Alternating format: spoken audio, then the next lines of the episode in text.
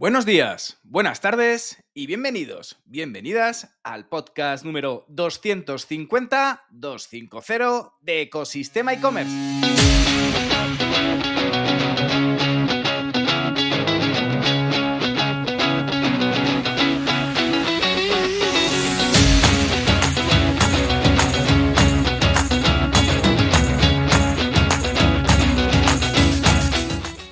Podcast, tu podcast, donde encontrarás todo lo relacionado con el mundo e-commerce sin filtros, herramientas, trucos, noticias, emprendimiento y muchísimo más para crear tu tienda online o hacer crecer la que ya tienes.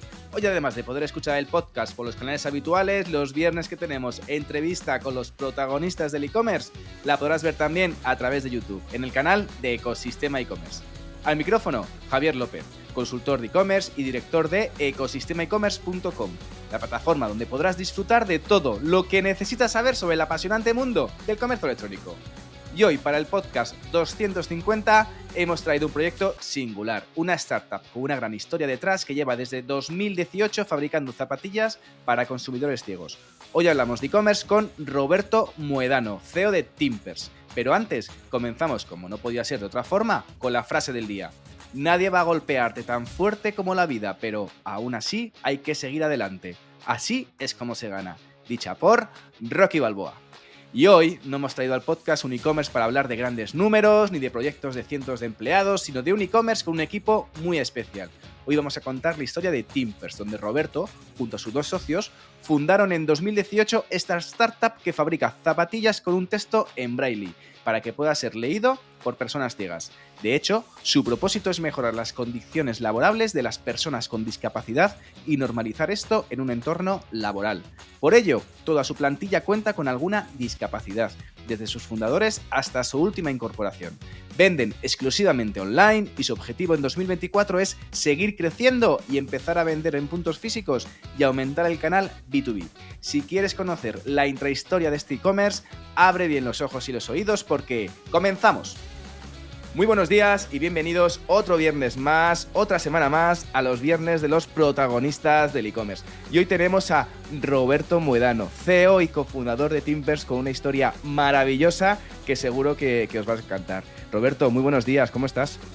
Muy buenos días. Pues nada, con muchas ganas de, de estar aquí contigo y, y, oye, ver si podemos aportar algo de valor con nuestra historia, que, que oye, ha tenido altibajos y, y bueno, somos un e-commerce bastante distinto, eh, bastante disruptivo, somos un poco transgresores.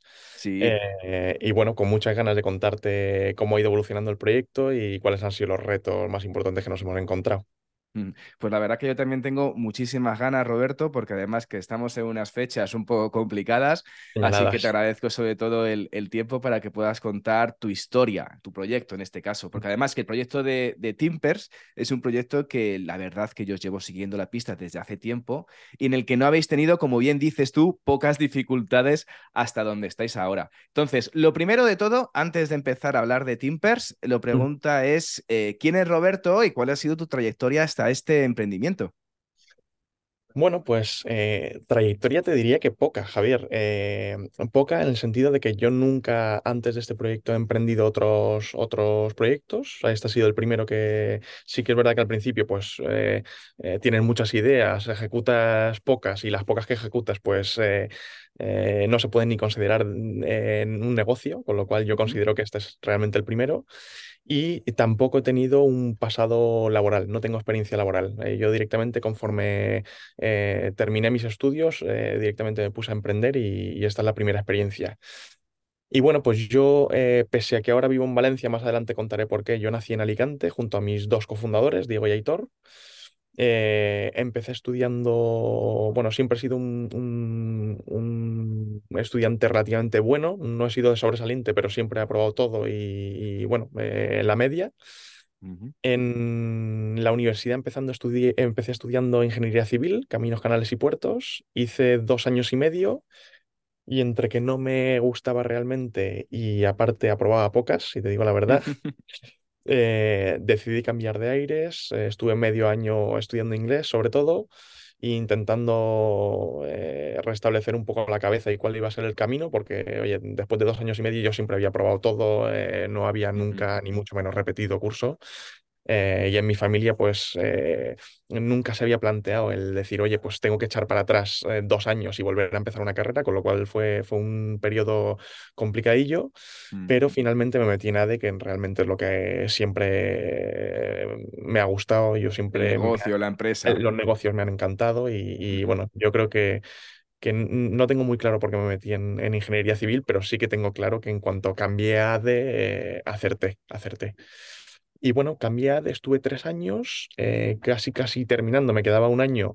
Nos llama Lanzadera, que es la aceleradora de empresas más importante de Europa, eh, porque empezamos un proyecto al mismo tiempo que estamos estudiando la carrera, junto a mis dos cofundadores empezamos el proyecto y bueno, pues decimos, oye, este tren pasa una vez en la vida, que es Lanzadera, yo los estudios después los puedo retomar en caso de que esta aventura no salga. Y, y bueno, pues hasta el día de hoy. Esto hace ya cuatro años y medio. Así que muy, muy Que te falta, que te faltaba una asignatura. No, no, me falta un año. Un Te año. faltaba un año. Sí, sí, sí, sí. Y salió la oportunidad de lanzadera Mm, para montar Timpers. Eh, Efectivamente, entonces, nosotros ya, explícanos qué es Timpers. sí, bueno, pues Timpers es un e-commerce eh, muy, muy simple, un e-commerce de zapatillas. Nuestro único canal de venta es nuestra web hasta el momento. Sí que es verdad que estamos to- empezando a toquetear con Marketplace, con tiendas físicas y demás, pero hasta ahora el 95% de nuestra facturación ha sido, ha sido e-commerce a través de nuestra web.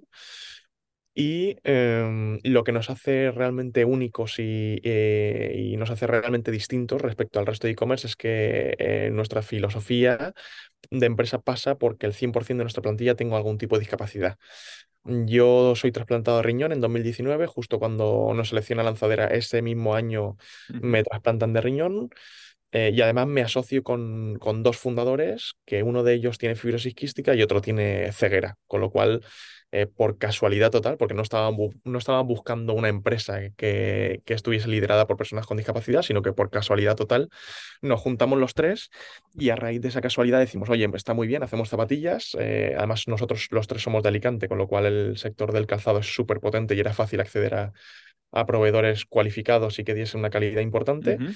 Pero aparte de eso, pues decimos, oye, eh, la casualidad ha hecho que nosotros tres nos juntemos eh, a montar un negocio, los tres tengamos discapacidad y quizás lo que nos haga, eh, lo que nos pueda hacer distinto dentro de este sector tan, tan hipercompetido puede ser el modelo de negocio. Y es que, pues eso, que toda la gente que fichemos tenga discapacidad y que podamos demostrar, como lo hace la ONCE o como lo hacen otras entidades, que, que una empresa liderada y compuesta por personas con discapacidad pues puede ser rentable, exitosa y, y puede crecer año a año a un, a un ritmo fuerte. ¿Ya os conocíais los socios, eh? Sí, eh, mi socio Aitor eh, estudié con el bachiller, con lo cual eh, nosotros empezamos el negocio con 23 años, ya llevaba 5 años conociéndolo a. Aitor y a Diego lo conocí eh, porque, bueno, me meto ya en el proyecto, ¿eh? Sí, Nosotros sí. empezamos Aitor y yo a hacer un- una zapatilla eh, porque hoy nos picaba la vena emprendedora, estábamos estudiando pero nos faltaba un poquito, ya te digo, no éramos de sobresaliente, con lo cual teníamos tiempo para pensar y darle muchas vueltas a la cabeza y teníamos una persona muy cercana dentro del mundo del calzado que nos animaba a vender stocks sobrantes de, de su fábrica. Decir, oye, yo en vez de tener tejidos inmovilizados en, en estanterías, yo lo que hago es preparar producto y ese producto pues lo vendo para no tener el material, eh, vamos, para no tener dinero en las estanterías sin utilizar, ¿no? Sin tener un producto final. Con lo cual decidimos hacer una página web en la que vender esos excedentes, pero esa persona eh, decide que o nos venden los 2.000 pares de stocks que tenían, él, que tenían ellos en la fábrica de golpe Mm. o a goteo no lo permitía. Con lo cual nosotros una inversión inicial de 10.000 euros, pues nos dejaba 5 euros, era baratísimo, baratísimo, pero en ese momento no nos podíamos plantear ni por asomo hacer una inversión de 10.000. Y en ese momento que se nos cae, decimos, oye, mm, sabemos algo mínimo, mínimo de calzado ya, hemos tocado algún proveedor, con lo cual de calzado mm, a lo mejor nos es interesante em- eh, emprender, habiendo tanta cultura zapatera que hay, que hay en Elche. Sí. Y, y decimos, oye, pues en vez de hacer una inversión de 10.000 eh, para vender este stock sobrantes de fábricas, vamos a hacer una inversión de 6.000, 3.000 cada uno, y nos planteamos hacer una línea eh, diseñada directamente por nosotros. Hacemos un primer stock de 280 pares, una primera colección de 280 pares. No vendemos absolutamente nada eh, a través de la página web, con lo cual pues llega un momento de, digo, claro, nosotros no teníamos un plan de negocio, no teníamos un plan de marketing, no teníamos experiencias previas, con lo cual era, era Lo lanzarse a la piscina. fabricasteis a ver, directamente a la aventura, sin haber validado antes, y dijiste, Nada, vamos a nada, nada. fabricar el producto sí. y a ver qué pasa. Sí, sí, nos movía la- las ganas de emprender más que, que, que el conocimiento del mercado y el, y el conocimiento del e-commerce. Y en ese momento, cuando ya decimos, oye, pues aquí no hay quien venda un par, cogemos y empezamos a vender a familia, amigos, a personas cercanas, y daba la casualidad de que Aitor y yo éramos entrenadores del equipo de fútbol para ciegos de Alicante. Ajá. Con lo cual decimos, oye, pues vamos a llevar las zapatillas también al entrenamiento y vimos como los ciegos eh, se fijaban en otros atributos de la zapatilla. Es decir, oye, pues ellos se fijaban en la flexibilidad de la zapatilla. Se fijaban en si la zapatilla al tacto presentaba distintos materiales o era un único material mm, una, que hacía una zapatilla monótona. Había algún compañero del equipo que tenía un pequeño resto visual, porque los ciegos no son todos 100% ciegos, sino que pueden tener un 95% de ceguera. Y el tema de los contrastes de color les era importante. eh, porque, por ejemplo, si tú, por ejemplo, tienes una zapatilla negra, pero los contrastes de color son blancos, es decir, el braille, la- el nombre de la marca, los cordones son de un color que contrasta mucho con el color principal, ellos sí que rápidamente pueden identificar dónde está el, el nombre de la marca, por ejemplo, con lo cual también es algo más accesible. Vimos en los entrenamientos con las zapatillas de fútbol de los jugadores que los cordones eh, planos eran mucho más, eh, mucho menos accesibles que los redondos, con lo cual implementamos redondos. O sea, al principio un, un prototipo, mm, o sea, nos, eh, eh, fuimos adquiriendo ideas y cogiendo ideas de cómo ellos percibían las zapatillas a través del tacto. Y hubo un momento en el que vimos que en la Universidad de Alicante, donde estudiábamos los tres cofundadores, pues había un- un- unos premios eh, dedicados a emprendimiento social, ¿no? Y a emprendedores con impacto, con lo cual dijimos, oye, aquí no vendemos nada de la propuesta inicial, vamos a hacer tres o cuatro cambios en la zapatilla, en la que sí que dotemos de accesibilidad al producto. Y, y bueno, y rápidamente hicimos un prototipo en 15 días. Se unió en ese momento Diego Soliveres, que es el tercer cofundador de la marca y la persona ciega del equipo. Sí. Y, y nos, se nos dio fenomenal. Ganamos eh, los tres primeros concursos a los que nos presentamos y ahí es donde empieza realmente el negocio. Dijimos, oye, está claro que los 280 pares estos iniciales que hemos hecho no han funcionado. Vamos a cambiar radicalmente la propuesta de valor y vamos a, a hacer todo con esta nueva línea de diseño, dotando de accesibilidad al producto y, y, y sobre todo el mensaje fuerte ese que teníamos de que la empresa estaba liderada por tres personas con discapacidad, que de cara a medios, una parte era eh, las dotaciones económicas que nosotros ganábamos de esos premios, pero en segundo lugar era la, la notoriedad a nivel prensa que teníamos, porque en todos los periódicos eh, provinciales salíamos, con lo cual había una doble vertiente ganadora en esos premios. Es decir, oye, la parte económica que te permitía reinvertir eh, lo que, lo que, bueno, te permite reinvertir en producto, al final a nosotros nos faltaba mucho producto, y en segundo lugar el conocimiento de marca. Y en Que, ese momento fue cuando empezaste a poner lo del el texto en braille, ¿no? En, sí, el- en la zapatilla. sí, ese momento que se os ocurrió, se os ocurrió por el tema de cuando los estabais en el equipo de fútbol y tocaban la zapatilla diciendo no hay nada que pueda decir que esa zapatilla es A, B o C. Efectivamente, sí. Nosotros me acuerdo de reunirnos en casa de Diego, de decir, oye, tenemos este proyecto, Diego, vamos a juntarnos. Y de hecho, Diego se, se une al proyecto como ayuda puntual, de decir, oye, yo os ayudo puntualmente a, a ver si podemos hacer algo en este concurso. Y a partir de ahí, pues, pues oye, yo me desvinculo, me desvinculo del proyecto y ya está. Y bueno, ya te digo, ganamos esos tres primeros concursos, nosotros empezamos a creérnoslo y decimos, oye, no hemos vendido, no hemos vendido ni un puñetero par con la propuesta anterior, vamos a ver si con esto funciona. Y ahí es donde cambia radicalmente. Además, eh, le proponemos a Diego que forme parte del proyecto y, y se convierta en socio. Y, y bueno, ahí empieza de verdad la aventura. Todo lo que había sido hasta ese momento eran, eh, yo creo que, que ju- juego de niños casi, porque era más lo pasión- la pasión que te movía que, que lo que había de negocio realmente. Y a partir de ese momento sí que cambia radicalmente la historia. Mm.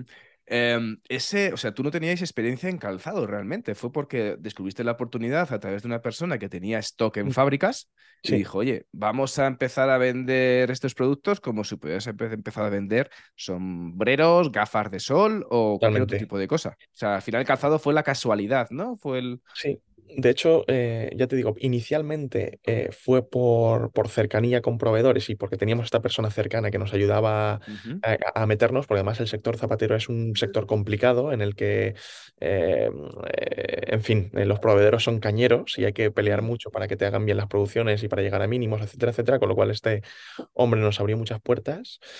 Eh, y en segundo lugar, sí que poco a poco nos dimos cuenta que tenía mucha más fuerza el propósito de la marca que, que el producto en sí. O sea, que nosotros llegamos al punto en el que decimos, oye, nosotros hacemos zapatillas porque el sector es muy fuerte en Alicante, pero si el sector hubiese sido, eh, si nosotros hubiésemos coincidido con una persona que hiciese turrones, que en Alicante es muy Sí, fuerte, o, o- o sí. juguetes, que en Ibi también es muy fuerte, pues dice, pues hubiésemos hecho juguetes o hubiésemos hecho turrón pero inicialmente sí que nos metimos por eso, por la cantidad de proveedores que hay y por, y por esta persona que nos abría puertas.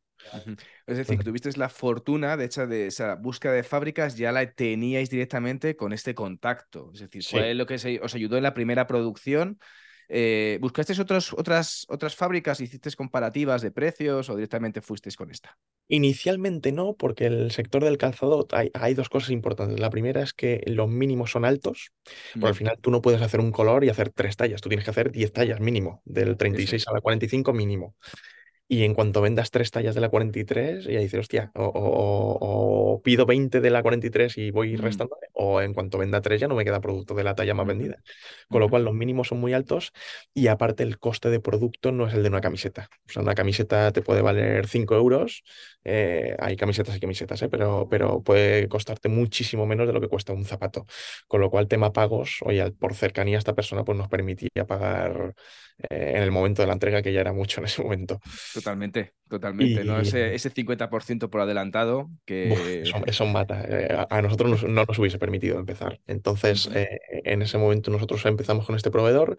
Sí que es verdad que hay un momento en el que, pese a que tenemos una relación excelente, pues hablamos con él de, oye, eh, ya empezamos a hacer una producción de mil pares y nosotros necesitamos dar un salto de calidad, porque si no el producto, nosotros entendimos rápido que el producto le dabas calidad o no se vendía, con lo cual necesitamos dar un salto y, y este mismo proveedor nos presentó el segundo proveedor con el que trabajamos, o sea que una relación excelente y, un progreso que él entendió perfectamente. Es decir, oye, yo hago el principio, te presento y, y ya tú le das seguimiento. Ese, ese primer prototipo, Roberto, Mm, ¿cuánto os costó? Es decir, porque eh, ahora estoy trabajando con materiales veganos y no sé si al principio trabajabais también con materiales veganos, el No, primer concepto. No. De hecho, eh, los primeros, primeros, primeros, ya te digo, eh, no teníamos claras ni, ni, ni, ni el, mm, los estándares del, del diseño de la marca, porque nosotros empezamos haciendo zapatillas de serraje, que al final es, es Ujú. piel vuelta, ¿no? Sí. Entonces, eh, que eso fueron esos 280 pares que no vendimos ninguno, con lo cual eh, cambiamos tanto que incluso pasamos a, a zapatillas veganas, ya no utilizamos ni colas provenientes de origen animal ni, ni materiales. Y posteriormente, en el momento en el que estalla la pandemia, nosotros ahí empezamos a utilizar tejidos reciclados y sostenibles. Pero inicialmente el prototipo nos costó poco, ¿eh? Nos costó poco porque fueron materiales casi eh, de stock que tenía la fábrica. Sí que supimos combinarlos, eh, es decir, no solamente fue un único material de zapatilla, sino que los combinamos, utilizamos esto de los contrastes de colores, eh, metimos el braille, que además el braille, fíjate, no teníamos ni bordador, ni empresa bordadora, y nos lo hizo la madre de Aitor, que era, sí, sí, había sido diseñadora en el pasado y demás. Eh, y, y ya te digo, fue rápido, lo hicimos en dos semanas, que ahora nos tardan un mes en hacer prototipos casi, ¿eh? O sea que fuimos más rápidos al principio, rápido. De, nos movíamos nosotros el zapato, hostia, pues al aparador, al bordado, a la madre de Al, mo- al modelado, al al modelador, modelado, tal. Sí, sí, sí, sí, Es un proceso, es un proceso difícil. De hecho, tardas, sí, tardas como mínimo un mes, cuatro o cinco semanas en hacer un sí, prototipo, eh, mm, incluso disponiendo de los materiales, que es un, todo un tema complicado. Y además el tema de hormas, ¿no? Al principio, que dices tú, ¿empiezas a fabricar en hormas o utilizo hormas disponibles? ¿Vosotros tenéis hormas nosotros, o directamente... nosotros hasta 2021, hasta 2021 finales, no hicimos moldes propios, con lo cual fueron moldes genéricos, no, tené- no tenía nuestra marca. La parte de arriba, el corte sí que era propio, pero la parte del molde de la suela era genérico. Ajá. Los troqueles, con lo cual la forma de la zapatilla de arriba eran también genéricos. Nosotros poníamos el braille, etiquetita y demás, pero era genérico.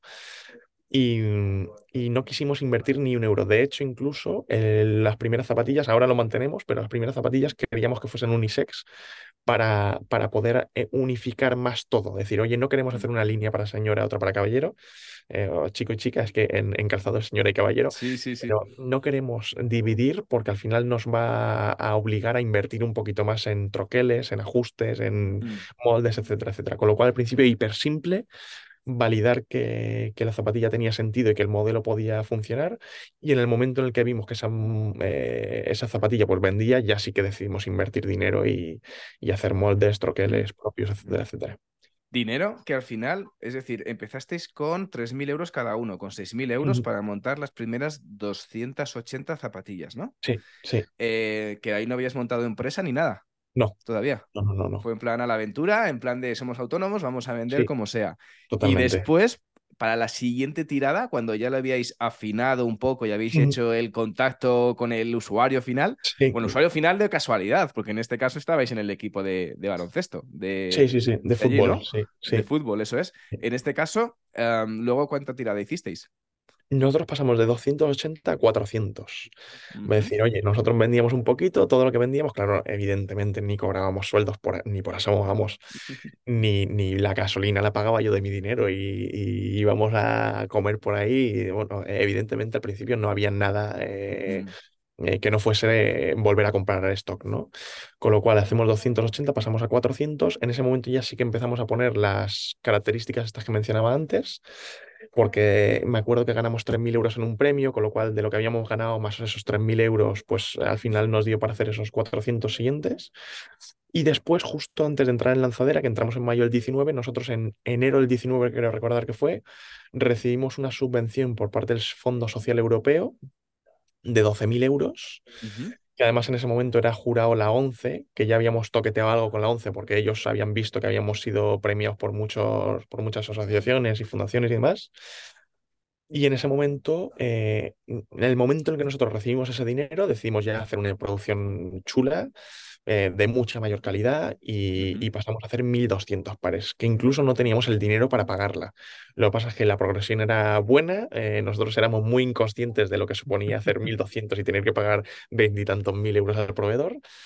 Y, y bueno, entramos a lanzadera con esta producción y, y bueno, y a partir de lanzadera pues ya sé que empezamos a, a rodar, empezamos a hacer jornada completa, cuando antes destinamos pues tres horas al día, aquí ya sí que jornada doblemente completa porque ahí empezamos a trabajar mucho, mucho, mucho y, y conseguimos pagarla a tiempo, con lo cual eh, esa- ese riesgo que asumimos al principio inconsciente nos sirvió para apretarnos las tuercas y para, y para conseguir el dinero para pagar al proveedor. Qué bueno. ¿Cómo fue el, proceso de entrar en lanzadera, Roberto? Porque eso fue ya el quid que cambió, ¿no? El Sí. rumbo de la, del proyecto. Sí, eh, es el momento en el que cambia completamente el proyecto. Eh, nosotros, mira, al principio, ya te digo, antes de entrar a Lanzadera, nuestro objetivo número uno era meternos en concursos. Era meternos en concursos, meternos en becas, en subvenciones, porque lo que te decía al principio, ganabas dinero, eh, si ganabas, que por suerte ganamos prácticamente todos al principio, Qué bueno. eh, y, y visibilidad. Decir, oye, nosotros conseguimos dos cosas importantísimas, dinero y que no tengamos que invertir dinero en publicidad como para darnos a conocer. Además, un- lo daban, la noticia la daban medios, no era publicidad pagada, con lo cual tenía una credibilidad increíble. Entonces, eh, nuestro objetivo es meternos en concursos, meternos en concursos, y hay un concurso que lo que hace es, si ganas, entras eh, como candidato a entrar en lanzadera. Entonces, entras en el proceso de, de- de estudio de proyectos de lanzadera, te hacen unas dos primeras entrevistas, después unas convivencias en las que estás, por lo menos en ese momento, eh, esto ya hace cuatro años y pico, eh, te pegas tres días aquí en lanzadera para que conozcan un poco a los líderes que llevan el proyecto adelante y conforme conocen a los líderes del proyecto, ya ellos deciden en un par de semanas si entras o no al, pro- al programa. Y bueno, pues ellos mm, eh, creyeron en nosotros. Nosotros prácticamente vendíamos cero. Recuerdo que, que el mes que más habíamos vendido fueron, no sé si 1.500 euros y porque salimos en la sexta, que fue un Madre cañón. mía, madre mía. Qué Sí, sí, nervios esos días, ¿eh? Esos meses. sí, sí, sí. Decías, "Uf, Totalmente, totalmente. Y, y ya te digo, con lo cual entramos a lanzadera sin nada prácticamente, con pares, eso sí. Em, primera vez que nos independizábamos los tres de nuestros padres, pasábamos de Alicante a Valencia, nos metimos los tres en un piso baratero para pagar lo mínimo posible. Y, y fue un, vamos, fue una época preciosa. Además, me acuerdo que, que esto nos encantaba. Nosotros teníamos un plan de negocio que es- tenías que cumplirlo, pues es, eh, un poco lanzadera te propone un plan de negocio y tú ves si lo puedes cumplir. Y recuerdo que nosotros, si lo cumplíamos, mm, nos quedábamos el 1% de la facturación para pagar el piso. O sea, nosotros facturábamos 10.000 euros, muy bien, pues con esto, el 1% que son 1.000 euros, pues 1.000 euros que destinábamos a, a pagar el El piso. 1, el 1, el 10. El 1, el 10. De O 10.000, sea, el uno, pues, pues 100 euros. el 100 100 euros, a sí, decir.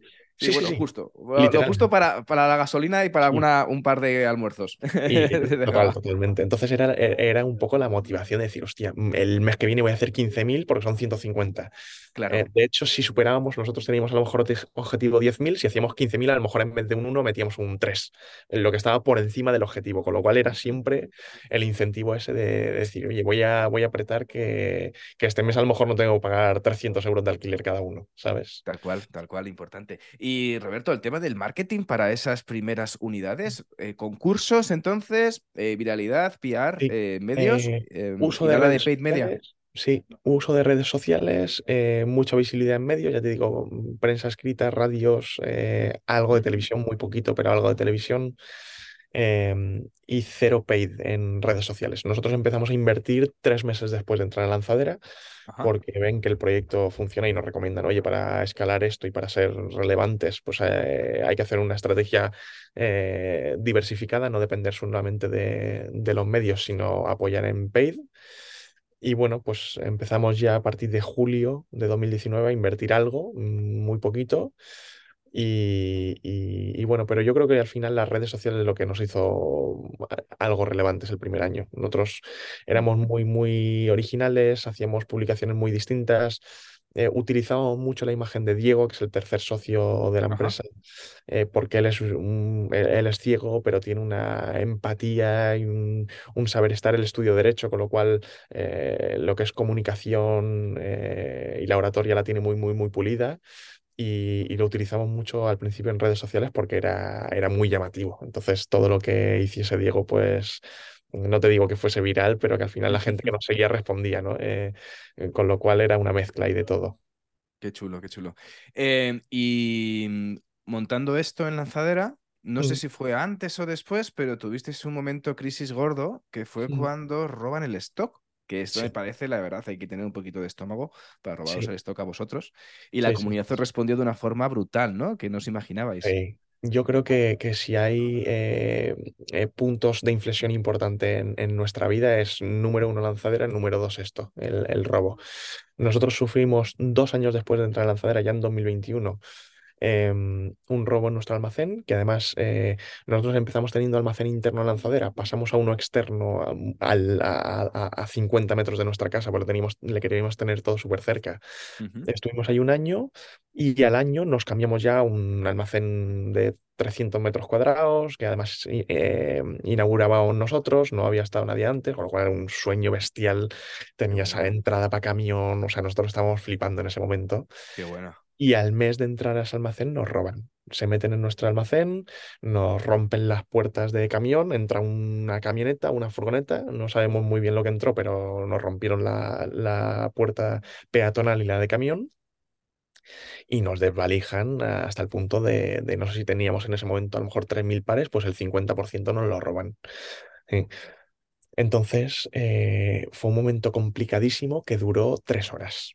Javier, pues, duró tres horas porque nosotros siempre hemos tenido ese espíritu de, de, mm, de aquí no nos tumba ni Dios, de, de aquí eh, tenemos una mala noticia ahora, me lamento diez minutos, pero rápidamente estoy viendo cómo revierto la situación. Y, y bueno, pues nos dura tres horas porque llego yo ahí al almacén. En ese momento, además, el- la persona del almacén estaba de baja, con lo cual me encuentro yo el pastel. Llego allí, Aitor, porque esto fue en julio-agosto. Aitor eh, estaba de vacaciones, con lo cual llego allí y digo, hostia, el papelazo aquí todo tirado, de las estanterías tiradas al suelo. Eh, y bueno, pues llamo a Diego, eh, se viene para el almacén corriendo, se viene un socio, Momoven, un socio que habíamos conocido aquí en Lanzadera, que tiene alquiler de motos y tal, se viene rápidamente a echarnos una mano. Dormimos esa noche en el almacén, porque además esto nos enterábamos a las 6 de la tarde y todos los cerrajeros no venían allí a cenar. Ujú. Pusimos los coches en la puerta, la moto en la puerta peatonal y tal. Dormimos allí dentro y ya esa misma noche planificamos cómo iba a ser el post. Decir, oye, pues nosotros teníamos una comunidad muy fuerte de 30.000 seguidores. Y le decimos, nosotros tenemos que demostrar a la gente lo que nos ha pasado, con lo cual estructuramos un vídeo eh, en tres partes, que era eh, sinceridad, eh, decir, oye, y, y mostrar a la gente lo que nos había pasado. Eh, oye, nos han robado aquí la mitad del stock, estamos preparando ya Navidad y nos han jodido enteros. La segunda parte es la parte donde buscamos la viralización, porque decimos, oye, nosotros tenemos que ayudar a que la gente, nuestro producto al final lo tiene poca gente, nosotros es una- somos una marca enana. Es decir, oye, tenemos que intentar que la gente esté atenta en, re- en- en los mercadillos para ver si ven nuestras zapatillas, con lo cual, oye, todo el mundo que vea nuestras zapatillas, por favor, ayudarnos, llamarnos a nosotros, estar atentos, pasarnos fotos, no sé qué, no sé cuántos. Y en tercer lugar, nosotros teníamos una colección preparada ya que iba a salir al mes siguiente. Hicimos ujú, nosotros la adelantamos, no, al mes siguiente, dos meses después, la adelantamos bastante para que la gente, eh, si quiere ayudarnos, pues que compre eh, las zapatillas, porque nosotros es verdad que estamos liderados por personas con discapacidad y tenemos ciertas ayudas eh, fiscales que después te comentaré si quieres, pero al final nosotros pagamos proveedores, pagamos publicidad, pagamos salarios exactamente igual que todas las empresas. Con lo cual el mensaje caló mucho porque era, oye, nosotros, pese a que ya nos conocéis de sobra, que tenemos discapacidad y qué tal, nosotros somos una marca normal que necesita vender para poder pagar sueldos. Con lo cual no tenemos zapatillas, pero activamos esta preventa, la gente se vuelve loca, empieza a compartir pero empieza a compartir ya no solo nuestra comunidad, empezamos a ver futbolistas, empezamos a ver actores, empezamos a ver bueno. eh, medios, mm, salimos en Antena 3, en 4, en Telecinco, en Marca, que dices, no tiene que ver con deporte, pero salimos en Marca, en COPE, en Mm. las, todos los medios que te puedas imaginar. Y pasamos de 30.000 a 70.000 seguidores en un día. Wow. Pasamos de vender, yo qué sé, que vendíamos 8 pares al día a vender 500. Wow. Y, y ahí, pues, te Ahí, te emocionas, ahí te emocionas. Sí, sí, Ahí sí. dices, Ahí, ahí tienes unos sentimientos súper contrapuestos, porque emoción total de, hostia, hemos revivido, esto ya, claro. la gente nos ha dado el Mm, apoyo y, y esto ya, eh, eh, eh, tenemos una vida nueva, pero ojo, cuidado, que hemos dado una preventa de dos meses y hay que empezar a pelear con el proveedor a muerte para que nos sirva en tiempos y para que, para que no quedarnos sin stock. Fíjate, la preventa que no hiciste al principio, la hiciste con este hecho. Qué bueno. sí, sí, sí, sí, sí, sí. Y ya te digo, eh, la semana siguiente fue bestial, porque ya te digo, 500 pares todos los días, 500, 500, 500, dos- Qué bueno. 300. O sea, al final después se normaliza un poco, pero siempre decimos que la empresa pre-anuncio y la empresa post-anuncio Ujú. son dos empresas totalmente distintas. Tal cual, tal cual, cual, tal cual. bestial, Ah, bestial. eh, con lo cual, en ese- el, el momento en el que viste que el proyecto tenía sentido fue realmente antes, cuando estabais en el equipo de fútbol, o ese momento, Roberto, ese momento que decías, esto va para adelante.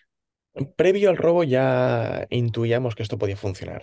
Nosotros previo al robo ya, ya lo intuíamos porque, oye, nosotros Mm, eh, vendíamos, eh, cuando tantos medios se hacen eco de tu proyecto, ya empiezas a creértelo, a decir, hostia, esto no solo lo estoy viendo yo, sino que hay gente que no es que se lo vea, es que se están proponiendo ayudarnos, pues nosotros recibíamos ayuda completamente altruista. Nosotros, por ejemplo, otra de las batallas que hacíamos en- eh, al entrar en lanzadera, es decir, oye, nosotros no tenemos dinero, pues no tenemos dinero, pero tenemos tiempo, con lo cual machacando a todos los influencers y a todos los deportistas de, oye, somos una marca nueva que está empezando, estamos, somos personas con discapacidad, vendemos zapatillas, a ver si te podemos enviar un par. Y, y machacando a todo, a todo personaje medio conocido para ver si llevaba las zapatillas. Y en el momento en el que personas importantes o, o muy reconocidas en el panorama nacional te ayudan, dices, ostras, eh, aquí empiezo a verle sentido y empiezo a ver que el proyecto mm, puede tener, puede tener fuerza. No solo lo veo yo. Eh, además, eh, bueno, en concreto mi padre es bastante crítico y en ese momento ya él eh, ya no lo era tanto y ya empezaba a- incluso a sugerirme eh, cosas para hacer. Y mi padre no tiene nada que ver con empresa, eh, pero bueno. "Hostia, tenéis que hacer esto. Y en ese momento ya te lo empiezas a creer. Pero, pero sí, al final el momento del robo es un push brutal que después se normaliza, pero, Mm, pero nosotros ya teníamos incluso alguna pe- persona contratada en ese momento, con lo cual en el momento en que tú te puedes permitir contratar a una persona y pagarle un sueldo, ya dices, oye, eh, igual sí que esto parecía una broma hace unos años, pero empiezas a darle empleo a una persona y empiezas a pagarle un sueldo que, que ¿Quién fue bueno. esa primera persona, Roberto? ¿Qué- o sea, ¿cuál fue el primer perfil que dijisteis, me hace falta este perfil para empezar? Pues fue una persona de almacén. Fue una persona almacén porque entendíamos que era eh, eh, la cosa que menos valor aportaba a la empresa y que más tiempo nos quitaba. Entonces yo era más la Mm, parte de proveedores, eh, finanzas y estrategia Esa era Ujú, mi parte. Aitor toda la parte de marketing, redes sociales, inversión publicitaria, etcétera, etcétera. Y Diego era comunicación. Es decir, mm, porque nos llamaban tantos medios, o sea, era, era una cosa loca, que decimos, oye, Diego, que es tan espectacular, bueno, no, no sé si conoces a Diego, pero te mm. recomiendo que veas alguna charla o algo de él porque te, te impactará. De hecho, el podcast tendrías que haberlo hecho con él, Sí. pero, Me pero es... comentó, me comentó. Estábamos haciendo entre Diego y tú y al final saliste tú a la Sí, sí, palestra. sí. Pero es, al principio ya te digo, eh, teniendo muy, muy claros los perfiles, es decir, tú muy claro marketing, yo muy claro estrategia, finanzas y, y producción, y Diego muy, parte, la parte de, muy clara la parte de notoriedad de marca y alcance de marca, eh, alguien que nos hiciese los paquetes y que nos quitase tiempo. Al final nosotros destinábamos tres, cuatro horas al día, además no lo teníamos tan establecido como ahora, antes teníamos eh, cuatro tipos de packagings, ahora solo tenemos uno solo, con lo cual eh, era tiempo, era tiempo. Em, el equipo ahora mismo, como lo tenéis conformado, ¿cómo es? ¿Cuánta gente hay? ¿Cómo está por departamentos? Nosotros somos ocho personas. eh, ahora te contaré un poco, si quieres, eh, cómo ha ido evolucionando el proyecto, porque Sí. nosotros eh, crecimos mucho en equipo en 2021-22. Mm, Este 2023 no hemos fichado a nadie. Em, y ahora estamos distribuidos. Tenemos, Aitor sigue ocupando, ocupándose de marketing, de una vista general, es el manager eh, y se ocupa eh, muy directamente de toda la parte publicitaria. O sea, porque nosotros invertimos mucha parte en, en inversión publicitaria en paid de Facebook, Instagram, TikTok, Google, etcétera, etcétera. Eh, tenemos una community manager que se ocupa de redes sociales, todo el contenido de redes sociales. Tenemos una persona que es la diseñadora gráfica, que al final nosotros necesitamos, te- somos muy intensos en diseño porque estamos constantemente lanzando campañas, constantemente cambiando anuncios, constantemente actualizando cosas de la página web, con lo cual es muy importante. Tenemos una persona de atención al cliente, que es pues, toda la parte de incidencias con clientes, cambios y devoluciones que son una parte importante dentro del negocio. Diego sigue siendo comunicación y recursos humanos, también se mete en toda la parte de recursos humanos porque también eh, por la tipología de proyecto nuestro, nosotros estamos constituidos como sociedad limitada, pero somos un centro especial de empleo, con lo cual toda la parte de centro especial de empleo eh, es importante también dentro del negocio. Tenemos una persona de almacén ujú, que saca paquetes y tenemos una persona de eh, producción. Y bueno, y yo que sigo estando eh, muy ligado a producción, aunque ya muy delegado en, en esta persona que, que se encarga de fábricas, de control de calidad, etcétera, etcétera. Eh, y después finanzas, que también tenemos un CFO externo. O sea, al final somos ocho, eh, pero en realidad tenemos que externalizar muchos procesos, mm, muchos puestos, porque es difícil encontrar gente con discapacidad cualificada para ciertos puestos. Por ejemplo, financiero es complejo encontrar una persona con discapacidad que sea realmente buena en, en finanzas, con lo cual esa parte la externalizamos. Tenemos una agencia de performance también que nos ayuda con los ads, con lo cual eh, estamos así distribuidos, pero después tenemos ciertos enganches, ¿no? que nos permiten que, mm, que la máquina engrane bien. mm. Eh, tengo aquí varias preguntas, Roberto. Em, a nivel de... Antes hablabas de que a nivel fiscal teníais ciertas ayudas Sí. por el perfil de, de- de equipo que tenéis. ¿Qué tipo de ayudas recibís en este caso? Pues mira, nosotros la más importante de todas es que eh, si hay fondos, esto lo recargo siempre porque por ejemplo este año no se ha podido completar, si hay fondos, la mitad del SMI la subvenciona el Estado. Ajá. O sea, la mitad de, que es un bastón, eh, Sí, la mitad del SMI la subvenciona el Estado. Y al mismo nivel, casi te diría, seguridad social también está subvencionada. qué O sea que nosotros el personal nos sale, te diría, casi a la mitad de lo habitual en una empresa normal. Eh, normal, entiendo, por por una empresa que no está compuesta mínimo el 70% por personas con discapacidad. Con lo cual, eh, son dos ayudas muy, muy importantes y relevantes del negocio, aunque nosotros tratamos de no ponerlo en el plan de negocio porque no queremos que, que afecte, o sea, nosotros tenemos que ser independientes de esas Que no ayudas. dependa de, que no Efectivamente, con lo cual eh, eso tenemos que tenerlo muy en cuenta. Y después, en caso de haber beneficios, que ya veremos este año si se cumple, que, que por eso te digo que este año no hemos fichado gente, porque este año hemos preferido y hemos puesto foco en, en Ujú, el EBITDA más que en el crecimiento. ujú. Eh, en caso de que saques beneficios, todos los contratos que hagas en el año natural te desgraban entre 9 y 12 mil euros, dependiendo del tipo de discapacidad que tenga la persona. O sea, yo, por ejemplo, tengo 100.000 euros de beneficio a final de año tienes que pagar un 25%, con lo cual pagaría 25.000 euros de impuestos a sociedades. Pues si yo contrato a una persona con discapacidad de más de 65%, en vez de 25.000 pagaría 13.000, porque hay un desgrave de 12.000 euros. Ok, entendido. Si contratas a dos personas, prácticamente no pagas impuestos a sociedades, siempre y cuando sea de más de 65% de discapacidad. Si es más de 65%. 33, te declaras 9. Ujú. ¿Y la evolución de facturación, Roberto, cómo Mm. ha sido desde el principio? ¿Te la sabes? Sí, nosotros hicimos en 2019 60.000 euros, Ujú. que es cuando entramos en lanzadera. En 2020, el año del COVID, hicimos 240. con Fíjate en cual- COVID, además, Sí, en sí. pleno COVID. Que el calzado no es uno de los productos estrella del COVID. En absoluto, en absoluto. Pero ya te digo, yo creo que fue la tendencia tan potente que llevamos. Eh, nosotros, además, esos 60.000 euros que te digo, piensa que nosotros entramos en mayo a lanzadera y la, la escala es, es logarítmica. O sea, nosotros empezamos a facturar y, y hasta diciembre es un crecimiento fuerte, ¿vale? Con lo cual en 2020 seguimos con esa fuerza. Sí que es verdad que en marzo prácticamente la facturación es cero. Porque nosotros en marzo no sabemos ni cómo reaccionar, con lo cual, eh, claro, como todos, como todos los negocios en realidad. Y, y bueno, al final de año pues eh, hicimos un buen noviembre y diciembre. Noviembre y diciembre pues eh, se postulan como los meses más fuertes con diferencia de todo el año, especialmente noviembre.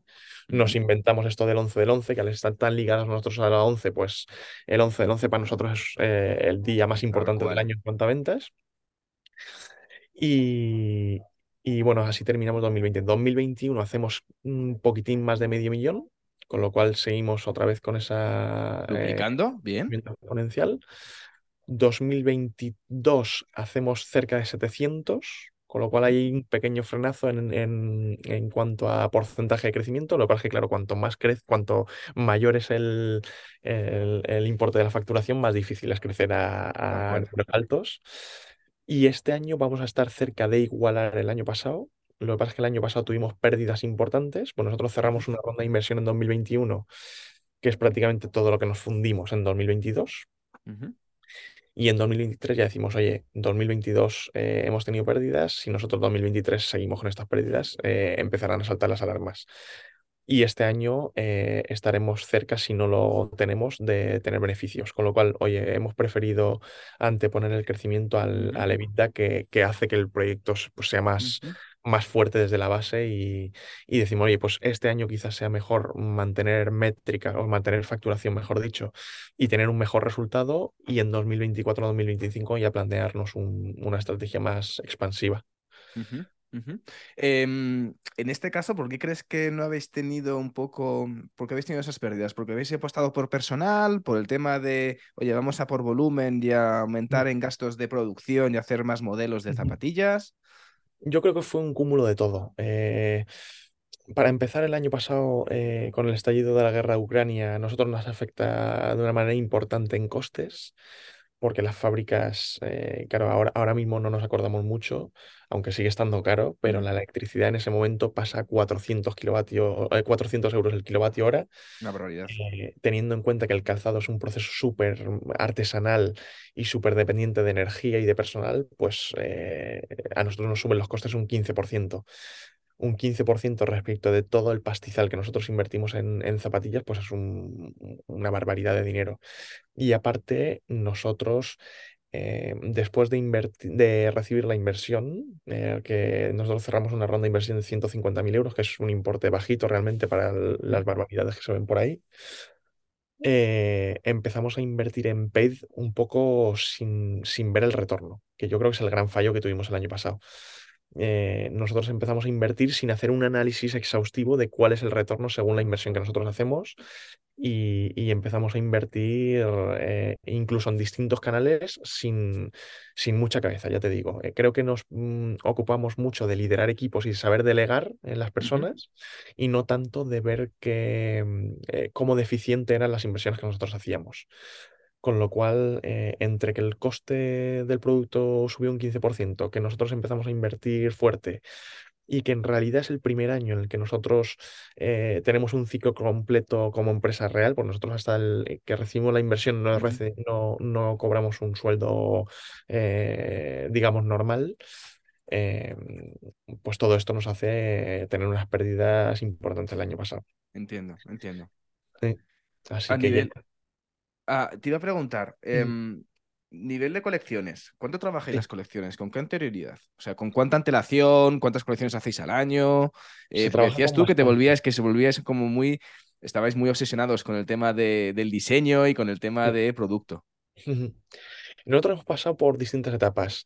Eh, al principio estábamos muy, muy, muy centrados en la parte social, eh, teniendo en cuenta que era lo que nos hacía visibles. Es decir, oye, nosotros lo que nos hace visible es la discapacidad y no el producto. De hecho, nosotros en producto no competíamos, ni creo que compitamos, porque creo que, que producto, o sea, eh, competimos, pero no es lo que nos hace diferencial. Al final, producto hay mucho y es difícil hacerse... eh, eh, hacer cosas distintas dentro del mundo del calzado. O sea, al final yo creo que las marcas de moda lo que hacen es em, a través de la marca venderte un producto que es equiparable a, la- a cualquiera que te encuentres en cualquier tienda. O sea, tú vas mm, a un Blanca o tú vas a un Zalando mm, y es difícil ver diferencias entre un calzado y otro, con lo cual a ti lo que te hace comprar el producto es la marca que hay detrás, ¿no? Con lo cual, eh, al principio sí que es verdad que la marca la posicionamos muy social, nos olvidamos un poquito de la moda y creemos que para nosotros ser escalables eh, nos equivocamos un poco al principio porque no le damos tanto peso como el que, como el que creo que debe tener el producto en una empresa de moda. Y en 2022, el año pasado, sí que empezamos a prestar más atención, empezamos a dedicar más tiempo a las producciones, empezamos a, a centrar la atención más en los detallitos de la zapatilla, en incrementar la calidad, en incluso sacar otros modelos, otros patrones de diseño que se asemejen más a lo que hay tendencia este año, el año pasado. Y, y el año pasado sí que hicimos un ejercicio potente de, de, de producción y de colecciones nuevas. Y con antelación, pues lo hacemos con bastante antelación. Pese a que nosotros producimos todo en España, el calzado es un proceso lento, porque al final eh, los materiales tardan a lo mejor un mes en llegar, eh, o por lo menos eso es lo que nos dicen los proveedores. Eh, después lleva el cortado, lleva el aparado, lleva el bordado, lleva el modelado, lo que tú dices, lleva, o sea, eh, los adornos, llevan mil procesos y nosotros solo en producción nos vamos a tres meses. Mete el otro mes de prototipado. Claro, métele Tres otro meses en producción. tres meses en producción. meses. Sí, dos meses artesanal entonces el proceso, ¿no, Roberto? Es súper Sí, ahí, de hecho, sí, trabajáis además que el proceso, que uno de los encantos también que tiene la marca, aparte sí. de ser con personas con discapacidad, es que el proceso es súper artesanal, de toda la vida, nada de China, ni no, Bangladesh, ni nada, no. Es que el calzado es complejo porque el calzado, fíjate que hasta Nike, la- lo que son los, los cortes los une una persona. No es una máquina que tú pones los cortes y ya, oye, junto esta pieza con esta pieza y una máquina lo. No, o sea, es una persona que une las piezas manualmente, o sea, que, que es un proceso eh, muy, muy artesanal, incluso los grandes players del mercado. Y, y nosotros, ya te digo, solo en servicio de producción tres meses, prototipados un mes, después nosotros damos otro mes para hacer correcciones respecto al prototipado. O sea que al final nosotros nos vamos casi a seis meses por adelantado. Nosotros meses, ya hace sí. mucho tiempo que estamos trabajando primavera-verano del año que, del año que viene. Ujú. De ¿Y hecho, nosotros, cuántas colecciones sacáis al año? pues inicialmente es, lanzábamos dos muy fuertes, que era en marzo y en septiembre, como prácticamente todas las marcas. Pero el año pasado ya decidimos espaciarlas un poco, porque al final hay salidas de caja muy fuertes en marzo y muy fuertes en septiembre. Y decimos, oye, que hay unas salidas de caja medias, una en marzo, otra en junio, otra en septiembre y otra en noviembre, ¿no? Para que no haya un pico de salida de caja tan fuerte en marzo y un picazo tan potente en septiembre, porque septiembre es bastante más fuerte que, que en marzo. Con lo cual, Es mes de los lanzamientos de vuelta de verano y ves toda la publicidad que se gasta sí, de sí, incluso en periódicos, en sí, coleccionables, en todo tipo de productos en las temporadas, tal cual. ¿Y en unidades? ¿En unidades, Roberto, cuántas son más o menos? Pues unidades, te diría, nosotros hemos hecho cerca de 20.000 pares este año. Te diría que a lo mejor 7.000, o s- entre 6 y 8.000 yo creo que en marzo, ujú. primer semestre del año, y segundo semestre del año sí que hacemos entre 12 y 14.000 pares, más o menos. Sí. Muy bien, O sea, es bien. bastante más bestial la venta en, en el segundo semestre. Segundo semestre, bueno, nosotros hacemos colecciones de marzo a septiembre y de septiembre a, a marzo, con lo cual el segundo semestre interpreto que es de septiembre a marzo porque enero también es fuerte, con el, el inicio de rebajas también es bastante fuerte. Importante. Sí, sí. Em, aparte de esto, aparte de zapatillas, tipo textil, temas textiles, sudaderas, camisetas, eh, ¿lo tenéis en mente? Pues mira, eh, este podcast ya saldrá cuando ya habremos lanzado algo de textil, pero precisamente eh, esta semana lanzamos eh, una sudadera en colaboración con un proyecto, se llama Calipe el proyecto, que es un proyecto también social, porque nosotros siempre nos ha dado un poquito de miedo el textil, porque aquí en Lanzadera eh, seguimos mucho la filosofía de Mercadona que es foco, foco, foco en lo que sabes hacer. Ujú, Y nosotros siempre hemos aprendido que él es foco comercio online, que es donde nosotros tenemos que ser relevantes, foco en producto, es decir, hasta que no seas muy, muy, muy bueno en el calzado, no te metas en textil, ujú, y foco en geográfico, es decir, céntrate en España y cuando seas relevante en, en España ya te ceñirás a, o te trasladarás a otros países. Entonces, creo que nosotros de una manera muy, muy tajante hemos hecho caso a la filosofía de Mercadona. Eh, quizás en ciertas cosas eh, no, deberíamos, no deberíamos haberlo seguido, que además eh, Lanzadera te lo dice, es decir, "Oye, este es el modelo que a nosotros nos funciona, pero es muy probable que a ti no te funcione por tu tipología de negocio. Eh, pero siempre lo hemos seguido y nos ha funcionado bien, con lo cual eh, eh, estamos súper contentos de haber seguido a rajatabla el modelo de calidad total de Mercadona y, y estamos ahora planteándonos algo de textil. Sí que es verdad que nos ha dado mucho miedo siempre, porque nosotros creemos, o bueno, tenemos analizado que muchas veces la gente nos compra para hacer check a un proyecto social. Es decir, oye, yo he comprado un proyecto social, me he gastado el dinero, he apoyado un proyecto y, y yo ya me siento bien conmigo mismo, ¿no? Entonces hay muchas veces que nos da miedo, por ejemplo, sacar calcetines, pues nosotros vendemos zapatillas a 60 euros y ese cliente que solamente compra por hacer check eh, de compra en un proyecto social, a lo mejor compra calcetines Y y no te compra hace... la zapatilla. Efectivamente. Entonces el ticket medio es mucho menor, el margen es mucho menor y, y podemos perder venta por ahí. Con lo cual lo hemos pensado a lo mejor calcetines como upselling, es decir, no ofrecerlo como producto eh, que se pueda comprar solo en la web, sino que decir, oye, como complemento pero es algo que nos ha dado miedo. Ahora nos hemos abierto a zapatillas de andar por casa, que es algo que también que nos daba miedo, eh, pero lo hemos hecho. Y textil yo creo que tarde o temprano llegará. O sea, ahora vemos con sudadera si tiene sentido, que yo creo que sí que lo tiene, y Ujú. más en, en colaboración con esta empresa que, que tiene un mensaje brutal. eh, que está muy relacionada con la discapacidad con como nosotros y es muy probable que en 2024 sí que, sí que nos planteemos hacer algo más de textil. Qué bonito, qué bonito. Eso es por el tema de que solamente vendéis a nivel nacional, todavía no habéis metido a nivel internacional porque queréis centraros bien en pulir bien el mercado, el mercado nacional, ¿no? Caso. Sí, sí, hemos hecho todo nacional hasta ahora y ahora hace un mes o así nos metimos en, en internacional a través de marketplaces, hemos habilitado envíos, pero sin hacer fuerza comercial, ¿eh? No, nosotros no invertimos fuera de España de momento, simplemente lo hacemos porque, oye, hay gente que, que está en el extranjero y quiere las zapatillas, pues oye, pues que tenga la oportunidad de recibirlas, pero no, Lo hace no con es Marketplace entonces, o a nivel logístico. No, a nivel logístico. trabajáis. eh, eh, en Sí, Marketplace me refiero, la parte internacional, ¿no? Sí, Trabajáis. pero llevamos la logística nosotros, ¿eh? Nosotros Ah, llevamos vale, vale, vale. Sí, sí. Nosotros tenemos eh, marketplaces, venta al extranjero, y aparte en nuestra web, que de momento está funcionando mejor con los marketplaces, porque marketplace llevamos apenas un mes y medio, eh, que sí que vendemos algo a Francia, vendemos a Alemania, vendemos a Italia, vendemos a Países Bajos, o sea, tenemos algunos países que sí que, que sí que damos ahora mismo el servicio, pero el mm, 99% de la facturación de este año es España, ¿eh? Mm. ¿Y qué tal la aventura Marketplace? De momento muy floja, pero, pero ¿Habéis metido todo el catálogo, Roberto? ¿O ¿Habéis metido una parte solamente? una parte, sí. Metemos una parte y sobre todo metemos producto que repongamos, porque al final, eh, al tener integrados los stocks, eh, preferimos un producto que esté constantemente reponiéndose para no tener eh, faltas de stock en marketplaces, porque además te penalizan mucho cuando tú mm, te han hecho una compra, por ejemplo, y no puedes servir, o, o de algún producto, pues hay tres tallas que te faltan, eso te penaliza mucho. Y, mm, y hemos metido solamente productos de, de restock. Eh, Tenemos mm, 8 o 10 modelos que siempre reponemos y, y esos son los que hemos habilitado en marketplaces. Que yo creo que ahora, pasado Navidad, yo creo que ahora es un momento difícil como para trabajarlos porque los marketplaces están muy preocupados como para dar servicio a los, a los pedidos que tienen ahora, que más, más que para dar eh, servicio a, a aquellas marcas que están entrando ahora. O sea que yo creo que el año, el año que viene sí que va a ser relevante. Más potente, más potente. Eh, hablabais de que en marketing eh, estaréis mirando mucho los, los canales. ¿Los canales que más os funcionan, en este caso, imagino que social media, eh, trabajáis algo de Google Shopping.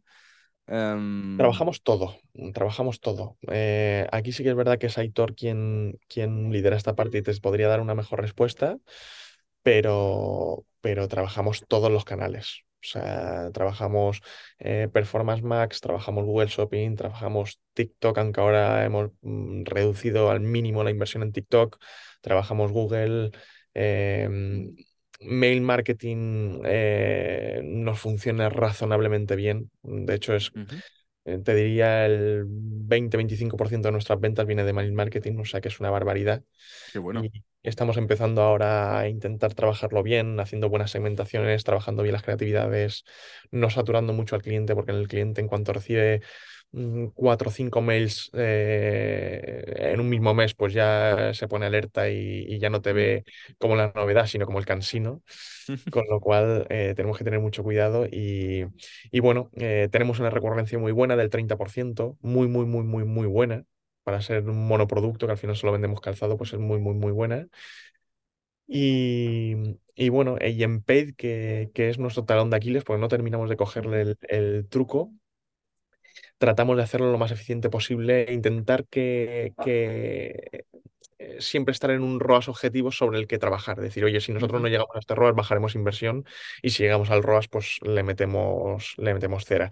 Y en noviembre y diciembre, pues apretar mucho, aunque los eh, ROAS no sean tan buenos en, en paid, eh, en estos meses sí que nos merece más la pena el volumen que, que el margen. De hecho, noviembre se ha convertido en un mes de volumen más que de margen, ¿eh? En diciembre sí que es margen porque no hay tanta, tanta promoción. De hecho, no- en diciembre no hay promoción. Eh, pero en noviembre sí que es bestia y, y sobre todo lo que se busca es volumen, no tanto el, el ROAS y el margen que puedas sacar, sino sacarte stock y intentar eh, decir, oye, pues si en vez de sacar 15 euros por par de beneficio, sacas 10 Ujú, y tratas de sacar un volumen fuerte para que te salga rentable. Muy bien. ¿Herramientas para todo eso? Eh, para el marketing automation, para el email marketing, ¿cuáles son un poco las imprescindibles que trabajáis? Yo creo que casi la de todos. eh, trabajamos Zapier, trabajamos Clavillo, Maravilloso Zapier. Sí, sí, sí, sí, sí. Clavillo, súper importante también, es una herramienta bestial para email marketing. Eh, Shopify tiene algunas interesantes de plugins de estos que te descargas de, de la propia, de la propia de Shopify. Em, recuperamos muchos carritos con WhatsApp, que parece una tontería, pero nosotros, yo, vamos, no me lo creía hasta que lo vi, pero se recuperan bastantes carritos por WhatsApp. Hay algún plugin interesante Qué bueno. en, en Shopify. Eh, y después, pues, eh, herramientas que te brindan las plataformas de pago, el business de Facebook, eh, Analytics de Google.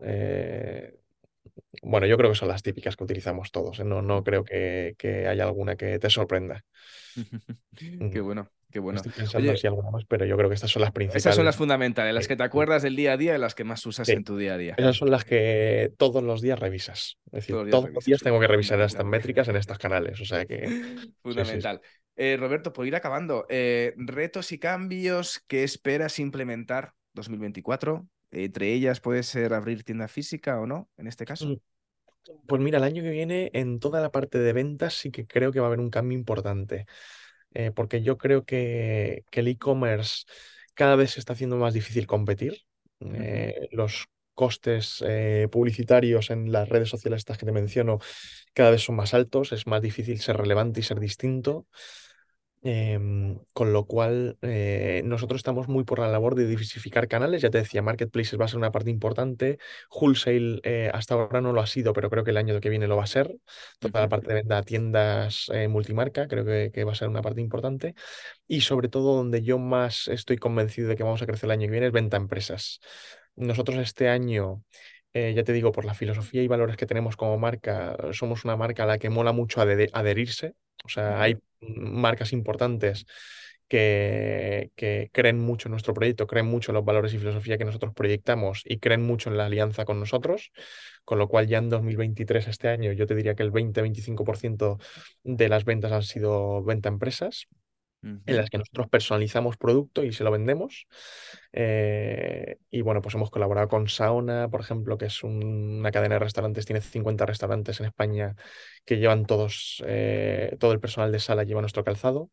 Qué bueno. Eh, y además eh, nos ayuda a cumplir la misión de la empresa, que es vender zapatillas, y el propósito de la marca, que es dar empleo a personas con discapacidad, porque ellos se han comprometido a dar eh, un puesto de trabajo a personas con discapacidad en cada uno de los restaurantes, con lo cual si ellos tienen 50 restaurantes, tienen 50 personas con discapacidad.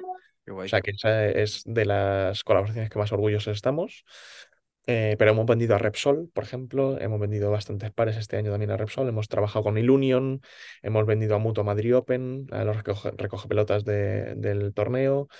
eh, y estamos ahora teniendo contactos con muchas empresas con las que eh, vamos a trabajar pronto. Hemos colaborado con muchos clubes de fútbol, eh, con, con el Levante, del Betis de Primera División, Hemos hecho con el Comité Paralímpico, las zapatillas del Comité Paralímpico de, Tokio 2020, de, acto de inauguración y clausura de los Juegos, las, las hicimos nosotros. con lo cual, todo esto, aparte de ser una parte relevante en, los ingresos de, a final de año, es una parte que, tiene mucha notoriedad de marca. Con lo mm. cual, es algo que vamos a perseguir mucho el año que viene y, yo creo que va a ser una parte muy importante el año que viene. Ya te digo, vamos a meter muchos recursos y mucha fuerza comercial para que esto funcione, porque sin hacer esfuerzos las empresas no están eh, llegando. Y aparte, hay una cosa importante, es que nosotros al ser acreditados como centro especial de empleo, las empresas de más de 50 trabajadores, que se consideran ya medianas empresas, tienen que cumplir la Ley General de Discapacidad, que eso exige que mínimo el 2% de la plantilla tenga discapacidad, con lo cual una empresa que tiene 100 empleados o tiene dos personas con discapacidad en plantilla, o puede tener una sola eh, y, el coste de esa otra persona que no contrata puede revertirlo eh, invirtiendo en, centros especiales de empleo y cumplir la ley. Con lo cual, oye, puedo no cumplir la tasa de personas con discapacidad en mi empresa, pero puedo cumplir la ley a través de contratos con centros especiales de empleo. Con lo cual, eh, oye, solo por ley casi casi nos tendrían que comprar. O sea, hay miles de. De hecho, es habitual que se contraten servicios de limpieza de centros especiales de empleo. Sí. Eh, pero por ley casi casi eh, nos deberían comprar porque eh, la, ley te obliga a que, a que si no contratas a gente con discapacidad lo hagas, hagas contratos con empresas que sí que motiven ese empleo de personas con discapacidad.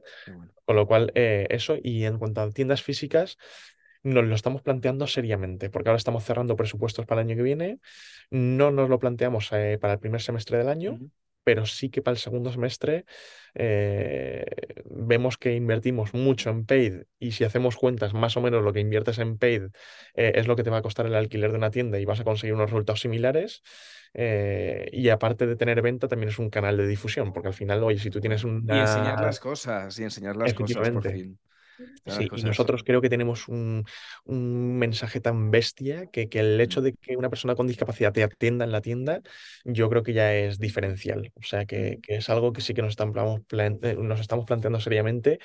Y vamos, a falta de que nos salgan unos números, estoy convencido de que, de que lo haremos eh, el año que viene.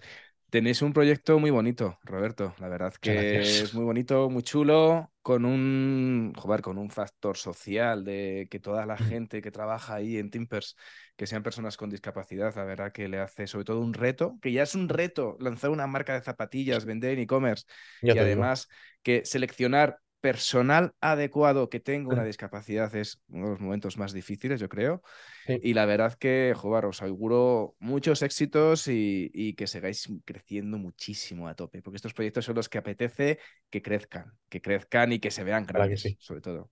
Ojalá, que sí, ojalá que sí. Genial, que esperemos que sí. Pues nada, os seguiremos la pista durante 2024, que esperemos que sea un año de éxitos y muchos frutos, y que ha sido un placer, un auténtico placer conocer la historia de Timpes de, de tu propia boca y, ver los nuevos retos y sobre todo todo, todo, todo lo que habéis sufrido, que no es poco, para volver otra vez a, levantaros como, como el ave fénix, ¿no? En este caso, ahí con... Seguiremos sufriendo, pero bueno, esperemos que el sufrimiento tenga recompensa, como siempre. Eso es lo más principal. En emprendimiento ya sabemos que esto es así. Tal cual. Roberto, un placer. Que cuídate mucho. El placer ha sido mío. prontito. Cuídate mucho. Muchas gracias. Venga, Javier. Hasta luego.